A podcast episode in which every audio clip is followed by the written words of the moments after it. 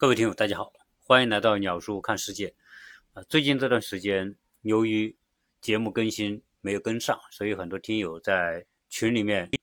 不断的提醒我为什么还不更新。啊，我想跟大家的是，最近因为刚刚回到国内，所以很多事情呢都要去处理。呃，基本上来说，每天都没有时间静下来。最近有听友说，哎，鸟叔，你能不能啊跟我们聊聊最近发生在阿富汗的事情？那我想说呢，啊，这些热点问题呢，当然我我是很有兴趣去探讨，但问题是，我的节目啊不允许我聊这些话题，所以我想呢，啊，与其说我聊完啊，大家可能还没听到半天啊就被下架啊，我不如说去聊一些呃不违反平台规定的一些内容，所以呃有些话呢，我只能是绕着来跟大家聊啊，因为。阿富汗这个国家，呃，当然是一个跟我们所邻近的一个国家，所发生的这些事情呢，啊，我就细节我就不用去讲，因为什么？因为大家每天都可以从新闻媒体、从电视上、从手机上可以看到大量的相关的报道，啊，我我不说啊，实际上大家也已经了解了那个国家发生了什么事情。呃，所以我想呢，今天跟大家来聊一聊的，就是在历史上曾经发生过的。与呃眼前我们所看到的这种情况相似的，就是在过去，呃，苏联曾经入侵过阿富汗，在入侵阿富汗十年之后，从一九七九年到一九八九年，整整熬过了十年。但是十年之后，苏联当时在阿富汗花了大量的人力物力和投入，但是结果怎么样？大家可以看得到。当初的十年占领入侵阿富汗，苏联没有得到任何的实质的好处，呃，而且呢，呃，在阿富汗的战场上，当初的苏联损失了五万多人，啊，总共最多的时候曾经派了一百五十万人到阿富汗。那最近所看到的情况似乎很相似，所以 有人说阿富汗是帝国的坟场。自从近代以来。这个地球上最强的国家曾经都入侵过阿富汗，但最后的结果都是以这些强国的失败而告终。当然，要说到这个话题，就要说说阿富汗这个国家的位置啊，它的地缘位置的重要性决定了它就会面临这些强国的入侵。阿富汗这个国家地处于东西交通的重要的要道上面，你看它的位置。北边是中亚各国当初曾经从俄苏联所分裂出来的那些国家，什么吉尔吉斯斯坦的土库曼斯坦，它的西边是伊朗，它的东边是中国，它的南边是巴基斯坦，历来就是兵家必争之地。在十八世纪的时候，它是奥斯曼帝国的一部分，当然它的信仰伊斯兰教。在十九世纪。十九世纪是英国的世纪，当时英国是世界头号强国，占有全世界众多的那些领土作为它的殖民地。曾经，它占有的面积多达三千多万平方公里，三千多万平方公里比当初的苏联的两千二百万平方公里的领土面积还要大。在一八三零年代，也就是十九世纪的三十年代。当时英国的势力扩展到了中亚地区，和当时的俄国发生了竞争。而俄国大家知道，它从地缘上，它属于西伯利亚，属于北边，它没有出海口，它北边的出海口是冰冻的北冰洋，所以它迫切的需要南进，找到南边的不动港，所以它要向南进入黑海。和土耳其争夺波斯普鲁斯海峡和达达尼尔海峡的控制权，同时，俄国希望向南透过阿富汗再进入到巴基斯坦。如果能够打通到印度洋的出海口，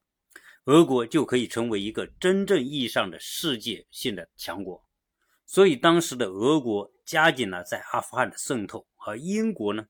为了阻止俄国南下，因此在阿富汗就发生了相遇。当时的阿富汗政府和国王是比较亲俄国的，因此在1839年，英军派出三万军队入侵阿富汗，同时在击溃阿富汗军队之后，在阿富汗的喀布尔扶植了一个傀儡政权。由于英国的入侵，所以当时阿富汗人民揭竿而起。两年之后，打败了当时占据阿富汗的英国军队。收复了大部分的领土，连英国的公使也被阿富汗的起义军给击毙。所以在1842年，英国被迫与阿富汗签订撤军条约。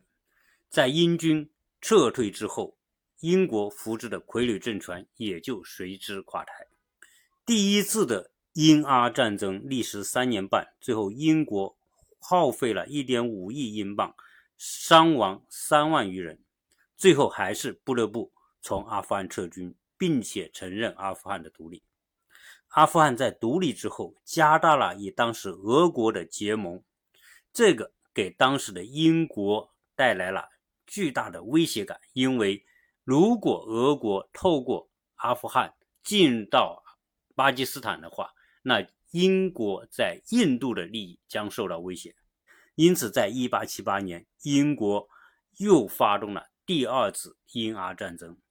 这一次的英阿战，英国派出强大的军队。当时的俄国不愿意援助阿富汗，使得第二次英阿战争在1879年的时候，阿富汗被迫与英国签订了丧权辱国的《甘达马克条约》，阿富汗成为英国的附属国。但是紧接着，阿富汗就爆发了反抗英国的武装斗争，并且在1880年打败了英军，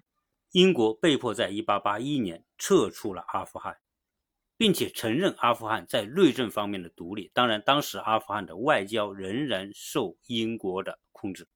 到了二十世纪的初期，由于受印度民族解放运动和俄国十月革命的影响，在一九一九年。阿富汗国王宣布独立，不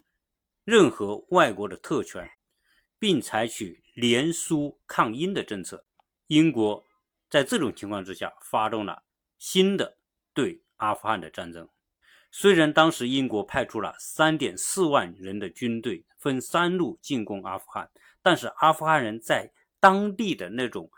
再一次的打败了英国军队的入侵，并且在一九二一年。英国与哈阿富汗签订了合约，英国从此承认阿富汗的独立。呃，这三次英国对阿富汗的战争，就是历史上著名的三次英阿战争，都以英国失败而告终。此后就有苏联入侵阿富汗的战争和美国进攻阿富汗的战争。苏联对阿富汗的战争，刚才我们前面已经讲到了。至于美国对阿富汗的战争是在2001年，由于911事件，美国认为911的幕后推手是本拉登，而本拉登躲在阿富汗，因此为了抓住本拉登，美国发动了对阿富汗的战争。从2001年到2021年，整整二十年时间。我们前面讲的英国对阿富汗的战争。也就每一次都是打一两年，一两年，而苏联对阿富汗阿富汗的战争打了十年，那么美国对阿富汗的战争打了二十年，为此，美国当然是付出了沉重的代价。我们说，两万亿美元的军费投入，且不说，在阿富汗战场，美军死亡人数也超过五千人。当然，最重要的还是你如何结束这场战争。那才是大家要看的关键。当然，基于是如何结束这场战争，哈，实际上大家可以看到，从前面几个月到今天这短短的这个两三个月时间里面所发生的事情，我们觉得真的叫不可思议。但是它就是这样发生了。而且我们在讲今天阿富汗所发生的事情的时候，很多人会联想到当初在一九七五年。美国是如何结束越南战争的？啊。如果说结束越南战争，呃，那是比较好听一点，实际上是如何从越南战争当中逃脱出来的啊。现在网上可以看到很多照片，这个照片啊，一个是前几天发生的在阿富汗的事情，一个直升飞机在一个屋顶上怎么接人啊，那些人怎么样这样挤挤上这些直升飞机，挤上那些运输机。然后呢，还有一个照片，就是在一九七五年，当时也是在一个屋顶，一个美国的军用直升机如何去接站在屋顶上想要离开当时南越的那些人，这个场景是如此惊人的相似。总之吧，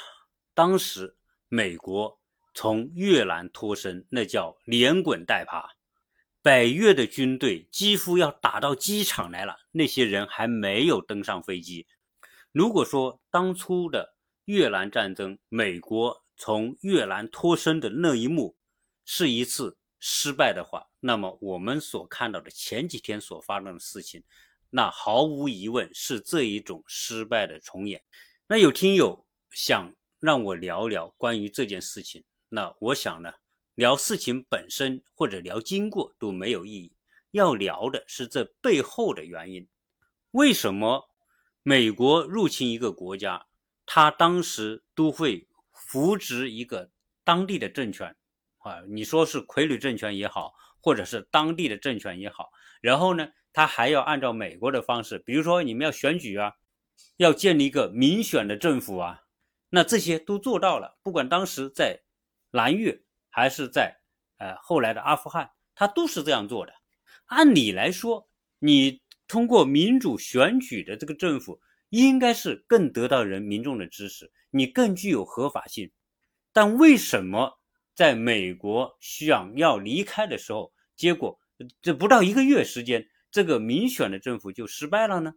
啊，而且从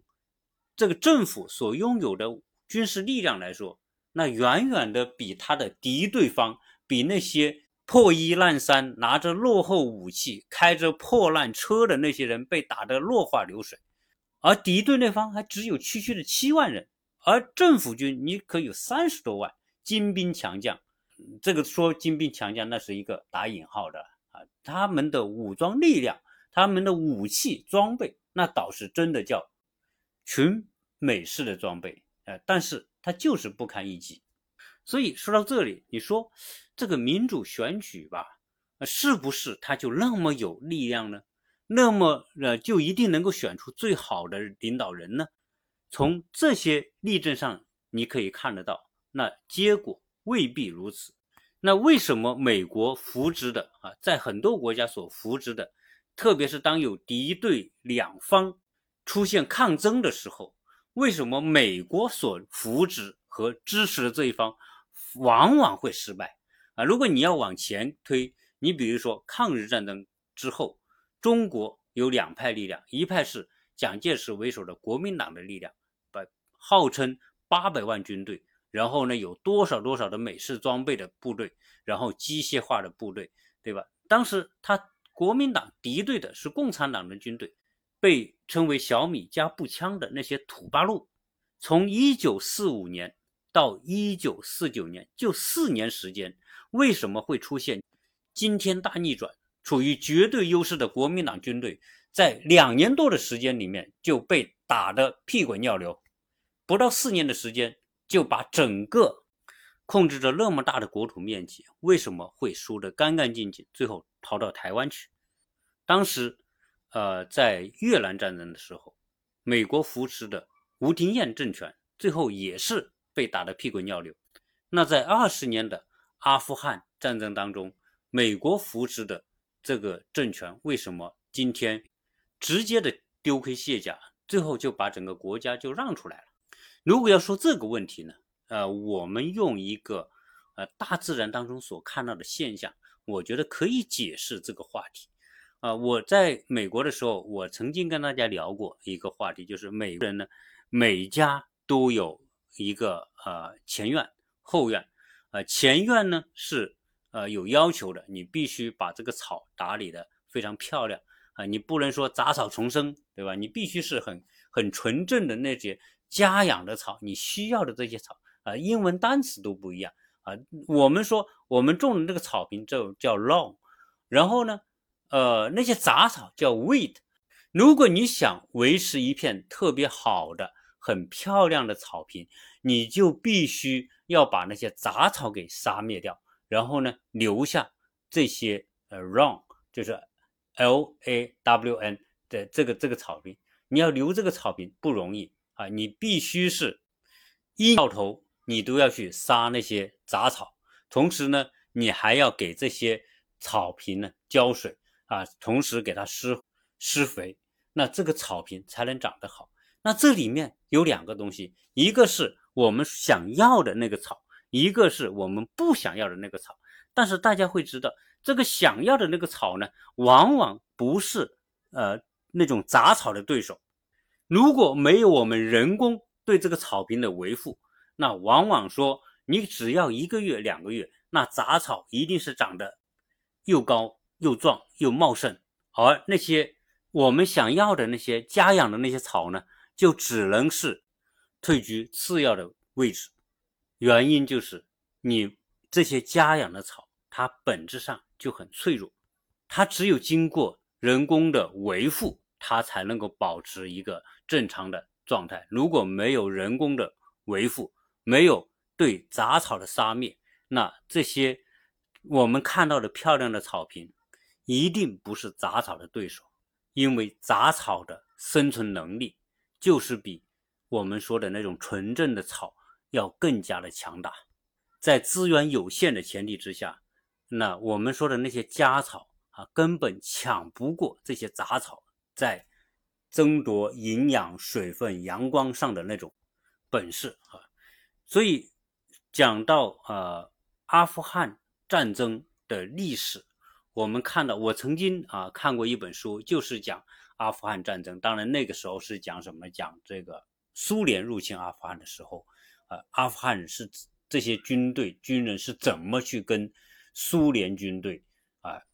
斗争的。啊，我们看到那种场景，你会知道，啊，就是说阿富汗的这些没有太多文化的阿富汗人为什么会那么的顽强，战斗力那么强，然后呢，即便死他也不怕，原因就是他们的生存能力，在恶劣的环境当中，他们能够凭着他们那种信仰，对宗教的信仰，哪怕献出生命去成就他的那个信仰，你想想。当一批人，他连死都不怕，而且他把死作为他信仰的归属。如果把他比着在草坪当中的杂草的话，那美国或者当初苏联所扶植的啊傀儡政权，就是我们说的在草坪当中的那些家草。这两个品种的草在生存能力上，它就不是同一个东西。所有。被扶植起来的傀儡政权，当他们失去被扶植的这种空间和条件的时候，意味着他就很快的倒下去，因为他没有自立的能力。他立在那是因为别人扶着他，当别人一撒手的时候，他就立刻倒。这个说什么呢？就是说他不是由内而外所站立起来的。所以，我们看到阿富汗的这些反抗者。拥有非常强的自立、自强、自我生存、野蛮生长的这种能力，他的成长动力是由内而外的，而那些被外来力量所扶持的那个政权、那个体系，不管他有多少的人，不管他有多少的资金，不管他手里拥有的武器是多么的先进，而且武器越先进，这个问题越糟糕，因为。不要打仗，人家就投降了。一投降，所有的武器就交给对方了啊！这种事情不光是什么阿富汗出现，你原来我们说解放战争的时候，国民党所拥有的那么众多的来自于美国的武器装备，大家知道，在四五年整个欧洲战场结束，美国把重心放在亚洲战场，那欧洲那边不需要武器了，大量的武器这个时候自然就。给到了当时的蒋介石，然而，就像我们说的那个游击队之歌一样，你这些武器拿给他，最后呢，他变成了搬运队队长，然后把这些武器又送给共产党所领导的军队啊。所以你想，中国共产党从抗战结束时候不到一百万人，很快的发展，那而且到一九四八年的时候就展开了战略反攻，那种大规模的战略反攻所拥有的需要的那些武器弹药、那些装备、那些高高射炮。对吧？从哪来啊？都是从国民党那几缴过来的。我们共产党军队有没有这种大规模的兵工厂？更不可能生产这么多的武器。所以说到这里啊，我们用毛泽东的一句话，是否很贴切？帝国主义和一切反动派都是纸老虎。那你这个纸老虎嘛，一戳就破了，一把火就烧了。所以我们看到的阿富汗，真的特别像 中国在。一九四五年到一九四九年解放战争那种状态，啊，当然啊，我们聊阿富汗的历史啊，我们只能简短的把它一些点拿出来聊一聊，因为这个阿富汗这个国家，我觉得也是多灾多难。当然，在这种灾难战争面前，真正倒霉的还是那些可怜的老百姓。那今天这一期呢，我从一些边缘的历史。来聊一聊阿富汗啊，并不是聊当下的阿富汗，因为我我只要一聊当下的，那那可能就通不过。至于以后会怎么样，那我们也只能拭目以待，我也我们也不能去猜。当然，我们能看到，历经了两个世纪，从十九世纪到二十世纪到二十一世纪，两百年来，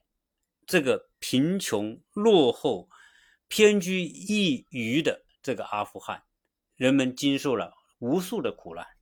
希望未来阿富汗人民会过上安定的生活，而且能够这个国家能够不再有战争，能够通过自身的建设让老百姓过上好的生活。好，这一期关于呃大家想我希望我聊的呢，我就简单的聊这么一些。啊，要加我微信的可以加幺八六零七三幺八二零零。